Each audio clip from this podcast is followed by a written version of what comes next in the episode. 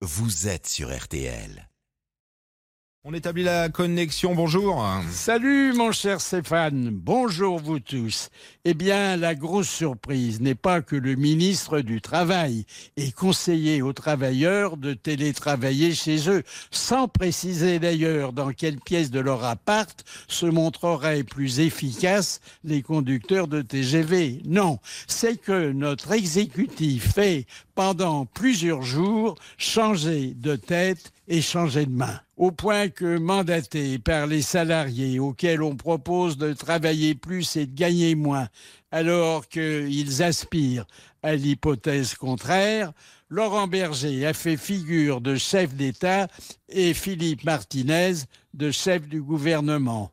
Comme leurs homologues officiels, ces pontes de la revendication bénéficient de moyens très important. D'abord, des moyens humains au travers des délégués élus dans toutes les entreprises et les administrations. Ensuite, des moyens financiers provenant des cotisations et des cagnottes, oui, des dizaines de millions permettant d'allouer aux grévistes une prime de 7,60 euros par heure non travaillée. Certes, Laurent Berger, titulaire d'une maîtrise d'histoire et qui a qualifié d'historique la mobilisation du 7 mars, gagne trois fois moins que le vrai président, mais il a aussi ses entrées à l'Élysée et l'oreille des médias.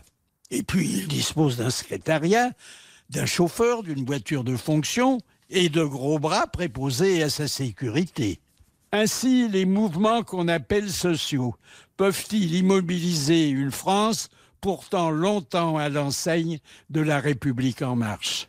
Philippe Martinez, lui, ex-bidas de la métallurgie, promu généralissime de la CGT, touche 25% de plus que son acolyte et se montre beaucoup plus coriace. N'oublions surtout pas Force ouvrière que régenta pendant un quart de siècle André Bergeron porte-drapeau du prolétariat, Bergeron portait aussi un faux col, une cravate, un gilet et une chaîne de montre.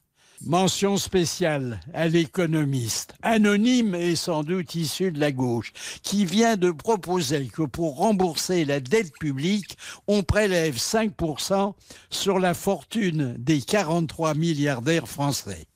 Emmanuel Macron, qui avait refusé de recevoir les syndicats des saints trop laïcs, a préféré inviter des hommes d'église à un déjeuner précédé de signes de croix.